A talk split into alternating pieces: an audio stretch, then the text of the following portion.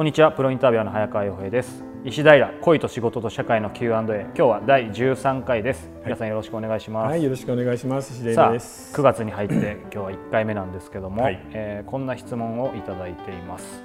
小学生の子供がいますが覇気がありません、うん、いつもぼーっとしていて朝起きたらソファーでぼーっとしてご飯も遅く学校のことを聞いても上の空の返事しか返ってきません、うん、何か打ち込めること好きなことがあればいいと思うのですがこちらから強制しても意味がないと思うしほっといていいでしょうか、うん、あこれねよくわかりますよ。ただね男の子ってねあのぼーっとしてる生き物だと思ってもらった方がいいですね。あそうですか、えー、みんな親は自分の男の子子供が生まれると、はい、なんかハキハキして賢くてで明るくて何事にも前向きでみたいななんかひどい幻想を持ちますけど。最初そう思いますよね、はい、頭脳明晰で。大体の男の子はぼーっとしてますただすれ違っても挨拶しない、ね、そう。ただそういう子がしばらく経って本当に自分のものを見つけた時ってそういう子が一番伸びるんですよね、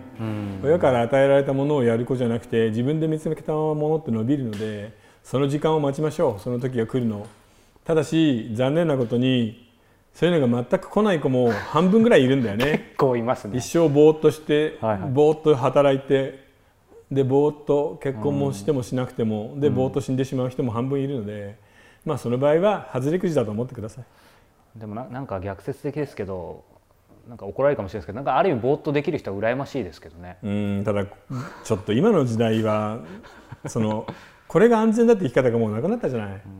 なのでぼーっとしたままうまく公務員とかになれたらいいけど、うん、そうじゃない子は厳しいかもね。まあ、でもそのぼーっとの定義もありますよね。最近あの、うん、例えばお坊さん結構たくさん本を出して、考えない方法とかなんかいろいろあるじゃないですか。情報がいっぱい入って。あれはね要はその例えば神経症的に考えすぎてしまって自分を追い詰める人向けの本なんだよね、うん、だから何も考えてない人に考えるなっていうのはダメなのね。ちょっとぼーっとの意味が違いますよね。はい。もうそれと死んじゃうからね、うんうん、でもどうでしょう？こう例えばうん、まあ、小学生の子供で今男の子に多いっていう話ありましたけど、はい、なんか個人的にはですけどその女の子でもなんかやっぱ小学生特に低学年とか幼稚園生って、なんかみんなぼーっとしてますね。あってあると思う、はい、そんな気にしなくていいんじゃないそれと言ってみれば大人だってぼーっとしてますよ。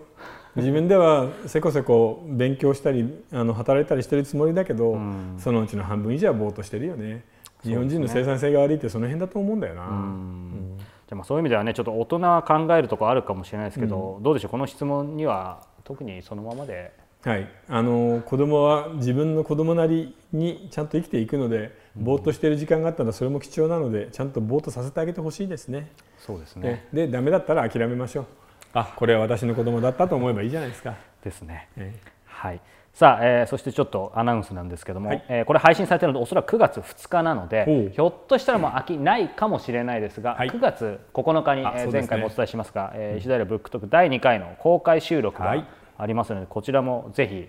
来ていただければ、はい、そうですね。横浜みなとみらいですね、はい、暑くないといいですけどねもう。いやまだまだ9月9日は暑いでしょうね。でもまあ楽しい収録なのでぜひ皆さんいらしてください。ね、えー、公開収録の情報そして、えー、この番組への、えー、ご質問、えー、そして、えー、この番組の元になっている石平ブックトークメールマガジンすべ、えー、て、えー、石平 .com の、えー、公式サイトの方からチェックできますのでぜひ覗いてみてください、はい。えー、今日は第13回でした。井田さんありがとうございました、はい、石平でした。ありがとうございます